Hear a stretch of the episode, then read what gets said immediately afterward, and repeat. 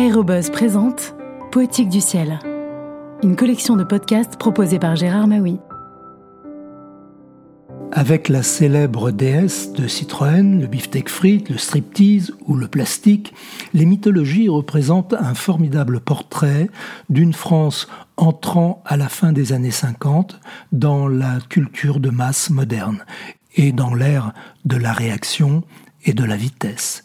Mythologie de Roland Barthes a été publiée aux éditions du Seuil en 1957. L'homme jet est le pilote d'avion à réaction.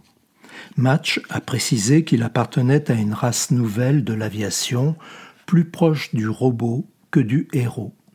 Il y a pourtant dans l'homme jet plusieurs résidus parcifaliens que l'on verra à l'instant. Mais ce qui frappe d'abord dans la mythologie du jetman, c'est l'élimination de la vitesse. Rien dans la légende n'y fait substantiellement allusion.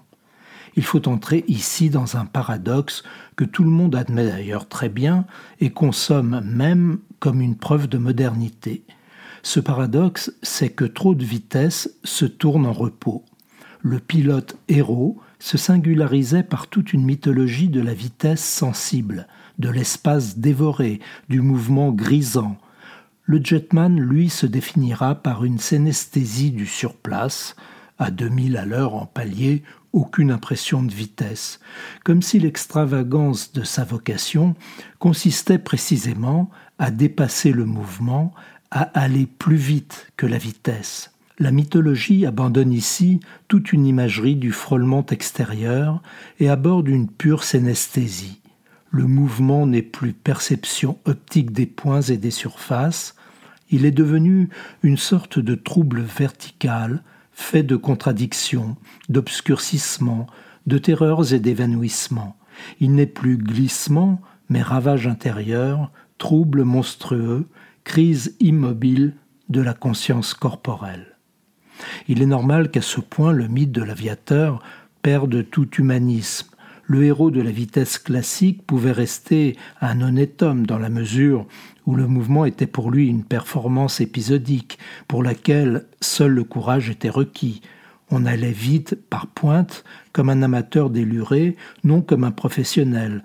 On cherchait une griserie, on venait au mouvement muni d'un moralisme ancestral qui en aiguisait la perception et permettait d'en donner la philosophie, c'est dans la mesure où la vitesse était une aventure qu'elle attachait l'aviateur à toute une série de rôles humains. Le jetman, lui, semble ne plus connaître ni aventure ni destin, mais seulement une condition. Encore cette condition est-elle, à première vue, moins humaine qu'anthropologique. Mythiquement, l'homme jet est défini moins par son courage que par son poids, son régime et ses mœurs, tempérance, frugalité, continence. Sa particularité raciale se lit dans sa morphologie. La combinaison antigée en nylon gonflable, le casque poli, engage l'homme jet dans une peau nouvelle où pas même sa mère ne le reconnaîtrait. Il s'agit là d'une véritable conversion raciale, d'autant plus plausible que la science-fiction a déjà largement accrédité ce transfert d'espèces. Tout se passe comme s'il y avait eu une transmutation brusque entre les créatures anciennes de l'humanité hélice et les créatures nouvelles de l'humanité réaction. Tout ceci serait banal s'il s'agissait du héros traditionnel dont tout le prix était de faire de l'aviation sans abandonner son humanité.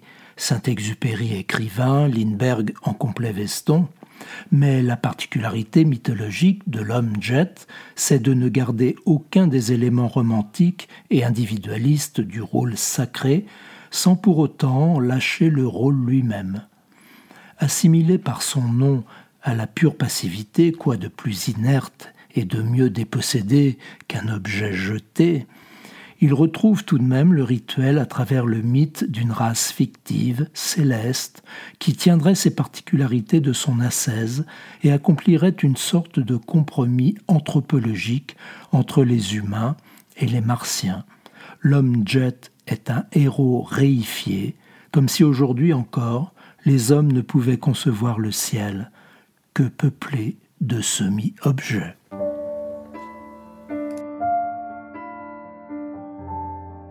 À bientôt pour de prochaines lectures.